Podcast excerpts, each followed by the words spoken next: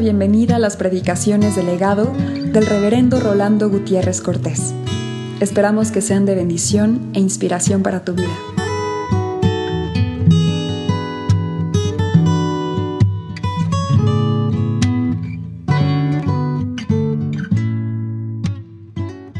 Oseas 14, 4, donde dice, yo sanaré su rebelión, los amaré de pura gracia, porque mi vida se apartó de ellos. En esta noche quisiéramos hablar de la gracia. La gracia no viene, porque proviene justamente del amor de Dios. Mas no solamente del amor de Dios, visto de una manera sino que proviene del ilimitado amor de Dios. Pero no solamente del ilimitado amor de Dios, sino como Dios Padre. La gracia viene del ilimitado amor de Dios Padre. Esta dádiva de parte del Señor es a través de su Hijo y lo dará por el Espíritu Santo en toda necesidad. La gracia es una extensión de parte de Dios Padre en tu Hijo por el Espíritu Santo en toda necesidad, en cada necesidad. Siempre oportuna, siempre bienvenida. Pero tampoco será en necesidades que podríamos calificar en el vacío de situación donde el hombre tiene necesidad de auxilio de Dios Padre. La gracia es ese del Señor que se recibe oportunamente como hombres, pero no solamente como hombres, ni tanto criaturas, sino como miembros de su iglesia. De manera que la paternidad de Dios se recibe a través de la gracia, no solamente porque somos creados por Él, sino porque somos redimidos. Él nos ama porque debe salir, pero Él nos ama porque Él nos ha redimido. Lo primero que valdría la pena considerar en esta hora sería que la gracia es actitud de Dios hacia el hombre. Hablar de actitud de Dios ya implica una dimensión personal, pero nosotros estamos considerando y conocemos a Dios como Padre, nos con nuestro personal. Y la actitud de Dios hacia el hombre es una actitud llena de ternura paterna y al mismo tiempo nos muestra que la gracia del Señor es actitud de alcance y Dios nos alcanza a través de su gracia la necesidad de. La gracia es generosa, por eso es gracia. Y es generosa porque a pesar de la rebeldía, Dios nos alcanza. Cuando tenemos experiencia paterna con hijos rebeldes, en donde quisiera bien de otro tipo de acciones y reacciones, tanto que padres, y nos percatamos que con Dios, la gracia del Señor, siendo rebeldes, Él tiene ese deseo de alcanzar a nosotros. Por otro lado, no solamente es generosa, sino también magnánima. Porque si solamente fuéramos hombres rebeldes, con la generosidad nos bastaría. Pero nosotros no solamente somos hombres rebeldes, sino pecadores perdidos. Y por eso su magnanimidad se manifiesta. El apóstol lo dice, Dios se encaricia para nosotros, siendo aún pecador. Cristo muere por nosotros. De modo que la gracia de Dios nos alcanza con magnanimidad el tanto que pecadores. Pero no solamente eso, sino que nos es favorable. Porque no solamente se nos extiende como favor, sino es alcanzable. Y nos es favorable esa gracia en tanto que criaturas suyas. O aquí nos quedaría favorable que el amor de Dios sea ilimitado en tanto que Padre, lleno de generosidad porque somos hombres, lleno de magnanimidad porque somos pecadores. Mayor favor no podemos pedir. De modo que cuando hablamos de la gracia, la describimos en primera instancia, por eso, como una actitud de parte de Dios hacia los hombres, a través de la cual alcanza a los hombres. En segundo lugar, la gracia de Dios está centrada en Jesucristo. Porque en Jesucristo no solamente nos alcanza, sino que nos provoca, nos estimula. De tal manera ama Dios al mundo que da, da a su Hijo.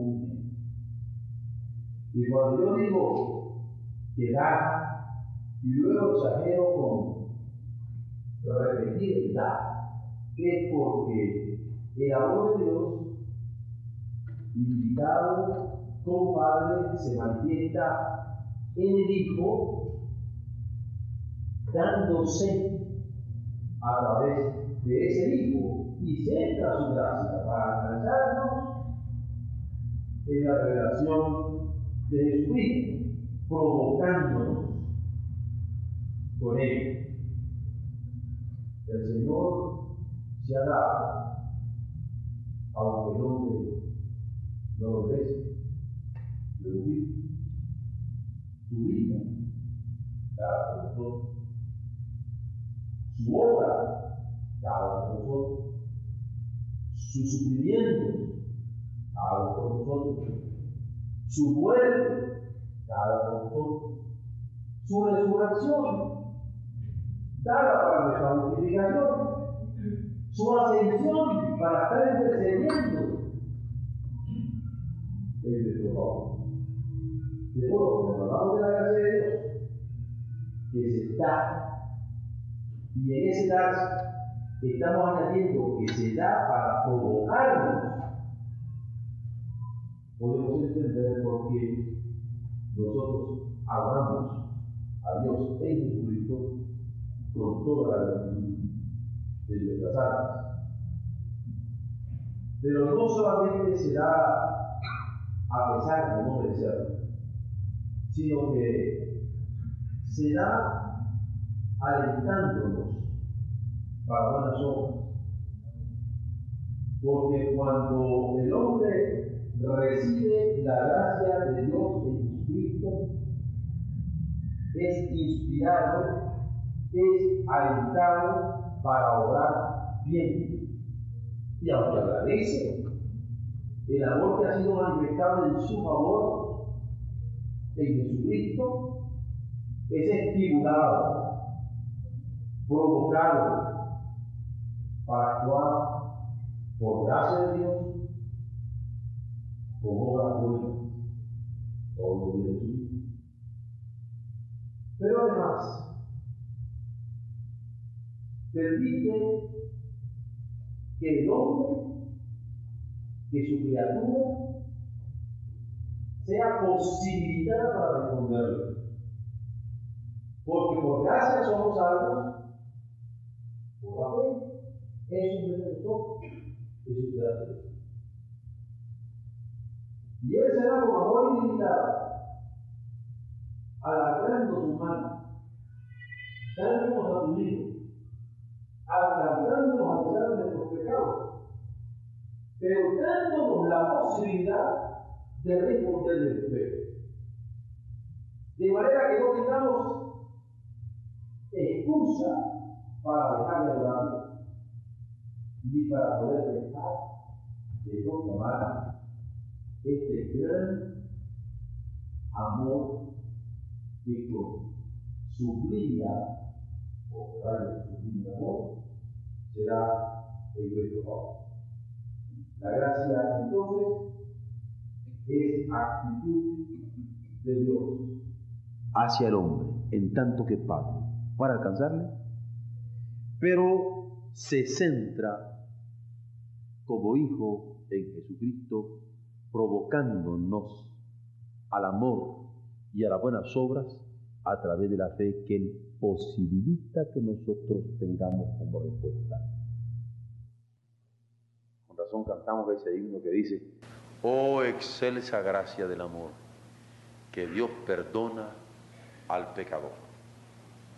En tercer lugar, la gracia orienta a la santificación, induce y conduce a la santificación. Y de este modo no solamente alcanza y provoca, sino que obra, opera en el hombre. Porque a lo mejor alguien podría ser alcanzado como con la punta de los dedos, o provocado en su mente o en sus sentimientos para volcarse a Dios en gratitud y pensar que con eso ha sido alcanzado y afectado por la gracia. Pero Dios no solamente nos alcanza y nos provoca con su gracia, sino que obra santificación en nosotros, en primer lugar al inducir vida nueva, porque el que está en Cristo nueva creación es. Las cosas viejas pasan y todas las cosas son hechas nuevas, porque Cristo es que está centrada su gracia. Y obra en nosotros una nueva mente, un nuevo corazón, un nuevo sentimiento, una nueva disposición. Y su gracia nos transforma, nos cambia. Hay vida nueva hay novedad de vida en virtud de esa gracia que nos alcanza y nos provoca en Jesucristo, pero que comienza a operar en nosotros, transformándonos en nuestras ideas, en nuestros sentimientos, en nuestras aspiraciones, en nuestras acciones. Pero además, cuando Él está obrando, no solamente obra para que tengamos un nuevo nacimiento o una nueva vida, sino para que tengamos un crecimiento en medio de esta vida. Y esto a pesar de las tribulaciones. Porque vienen tribulaciones en la vida cristiana, dada de parte de Dios a través de la gracia que nos ha hecho posible en Jesucristo y alcanzable por medio de la fe. Vienen tribulaciones, pero en esas tribulaciones podemos crecer. Y esto es en virtud de la gracia porque en la gracia es que se da este crecimiento. Y reiteradamente la Escritura dice que hemos de crecer en la gracia. Y en medio de la tribulación y en medio de la lucha, hemos de ver las oportunidades que Él tiene para nosotros, para poder tomar crecimiento y madurar, además, en cada crisis. Porque en el caso de la gracia de Dios, las crisis, ya no solamente las tribulaciones, sino los momentos decisivos, no solamente los momentos de sufrimiento, van a ser utilizados para que nosotros podamos ser santificados. Porque la santificación comienza a operarse en la vida nueva, sigue llevándose a cabo en la tribulación y tiene culminaciones extraordinarias en los momentos de crisis porque nunca nos da más pruebas de las que podemos resistir, sino que con su gracia nos va cultivando para presentarnos a Él en forma agradable en nuestra adoración. Pero hay un cuarto elemento en cuanto a la gracia se refiere. Que nosotros a través de los siglos también hemos estado empeñados en anunciar a la luz de la Biblia, porque sabemos que la gracia es un privilegio, pero un privilegio que entraña una responsabilidad. Porque a lo mejor alguien diría, qué hermoso que Dios nos alcanza con su gracia, qué hermoso que Dios nos provoca con su gracia en Jesucristo para que le amemos más. O qué hermoso que el Señor obre en nosotros santificación a través de su gracia. Pero hay en esta gracia una responsabilidad que nosotros tenemos que asumir. Porque cuando somos alcanzados por la gracia y provocados por la gracia y envueltos en la gracia, tenemos que responderle al Señor percatándonos, dándonos cuenta, siendo conscientes de que la estamos recibiendo sin ningún derecho. Porque ninguno de nosotros recibe esto porque tenga un derecho natural, sino porque el Señor lo quiere así, como dice la Escritura, del puro afecto de su voluntad, porque le agrada amarnos, a pesar de que no tengamos el derecho de ser amados, a pesar de que seamos indignos de ser objeto de su amor. Él nos ama. Pero además es un privilegio y responsabilidad que nos obliga, porque al alcanzarnos y provocarnos y operar en nosotros, lo hace a pesar de nuestras oposiciones. Porque muchísimas veces el hombre se opone a la voluntad de Dios y resiste a la voluntad de Dios en tanto que centro de una situación de pecado. Y dice, conmigo no haces lo que tú quieres. Y se le opone. Y dice, yo no voy a cumplir lo que tú tienes diseñado para mi vida. Y le resiste. Y a pesar de eso, la responsabilidad que tenemos para con la gracia de Dios es fuerte y es decisiva y requiere que tengamos la capacidad de darnos también cuenta de cómo debemos resistir al pecado, resistir a la situación de pecado, resistir a la atracción de pecado que nos está alienando de Dios como para que nos opongamos a Él que nos está alienando de Dios, arrebatando de sus influencias para que resistamos sus diseños para nosotros. Por eso la Escritura dice, resistid al diablo y de vosotros huirá. Porque una de las sutilezas más grandes del diablo, del engañador, es hacernos creer y sentir que nosotros nos podemos bastar por nosotros mismos y que podemos oponernos a Dios y que podemos resistir al Señor sin darnos cuenta de la enorme dependencia que nosotros tenemos de Él. Pero hay un elemento aún que en este privilegio y responsabilidad que demanda de nosotros la gracia, se va a dar. Y es que, de acuerdo a la Escritura, nosotros somos administradores de esa gracia. Por eso dice el apóstol, téngannos los hombres como servidores de Cristo y administradores de los misterios de Dios. Es más, se requiere que cada uno sea hallado fiel. Porque muchas veces se subraya y se señala la bondad de la gracia de Dios como una actitud de Él para con nosotros en donde nos alcanza con su amor. Se señala la gracia del Señor como centrada en Jesucristo y se exalta en gran medida haciendo ver de cómo nos provoca Dios a amarle y nosotros realmente le amamos a Él porque Él nos amó primero. O también se hacen explicaciones amplias acerca de cómo Él está orientando nuestra santificación desde el momento en que creímos o en las tribulaciones más duras o en la crisis más graves en que podamos hallarnos.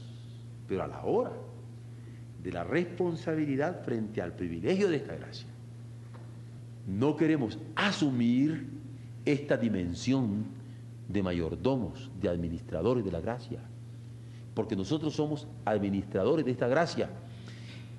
Y lo que de gracia hemos recibido, estamos llamados a darlo también de gracia. Es aquí donde la gracia se manifiesta en formas particulares, en carismas, en dones que en el seno de su iglesia da a cada quien, para que en forma multiforme, como lo va a calificar el apóstol Pedro, esa gracia alcance, esa gracia provoque, esa gracia opere, esa gracia obligue en un proceso de edificación eterna el seno de su iglesia. A hablar de la gracia. Es hablar entonces también de la enorme responsabilidad que tenemos atendiéndola como privilegio, a ser administradores de la gracia. Esto es, administradores de los dones que por su gracia bendita cada uno está recibiendo para que la edificación se dé, ejerciendo en cada caso con responsabilidad estos dones en el seno de la iglesia. Pero último punto, y es que al hablar de la gracia nosotros no podemos eludir que la gracia es edificante, edifica, porque es con la abundancia de esta gracia que se puede estar edificando la iglesia. ¿Quién podría decir que llamado de Dios si no fue por gracia? ¿Quién podría alegar que la vocación para servirle, para seguirle, para obedecerle, para cumplir su voluntad, es ajeno a esta gracia. ¿Quién que ha tenido experiencias personales con Dios podría negar que el llamamiento que ejerce es precisamente por esta gracia y que Dios cuando nos ha llamado es para que cumplamos un ministerio de edificación en el mundo. No importa en dónde estemos ejerciendo esos ministerios. Porque alguien podría pensar que con el solo administrar en el seno de la iglesia local los dones con el que el Señor nos ha querido obsequiar, estaríamos cumpliendo la responsabilidad, pero en la abundancia de su gracia esta vocación efectiva nos incorpora a un ministerio de reconciliación en medio del mundo. Pero si solo nos llamare el Señor y tuviéramos esta conciencia de llamamiento, quizás sería sencillo. Pero cuando nos percatamos que en la gracia del Señor está también el capacitarnos para poder ejercer este llamamiento con toda responsabilidad, con toda madurez. Entonces nos damos cuenta de que la vocación está siendo avalada, apoyada, sustentada, consolada y fortalecida por esta capacitación para poder ejercitar el ministerio al que hemos sido llamados. Incluso Hay algo que probablemente se olvida en muchas ocasiones en el convivio cotidiano de la iglesia cristiana. Y es el saludo. Sin percatarnos que la gracia de Dios está hasta en el saludo. No solamente de encuentro, sino en el de despedida. Por eso es que en la escritura nos encontramos con que las cartas de los apóstoles se inician diciendo gracia y paz de Dios Padre y del Señor Jesucristo para cada uno de los que reciban esta carta. Porque la gracia va por delante. Pero también el apóstol va a insistir que al concluir los cultos, que al despedirnos, que al retirarnos a nuestros hogares, un saludo de gracia sea el que medie entre cada uno de aquellos que nos hemos reunido en su nombre. Porque la gracia no es tan solo esta bella doctrina por la cual bendecimos su nombre al recordar que Él nos está tratando de alcanzar por puro amor. Ni es tan solo este Jesucristo al que adoramos y por el que sentimos la provocación de amarle. Ni tan solo esta santificación que se está operando en cada uno de nosotros. Ni tan solo esta responsabilidad obligada al amor con que nos ha amado, sino que hemos de abundar en esa gracia. Y abundar hasta en la manera de vernos, de saludarnos, de abrazarnos, de besarnos, de despedirnos, para que lo que media entre cada uno de nosotros siempre, al ver nuestros rostros o al dejar de ver nuestros rostros, sea esta gracia del Señor. Amén.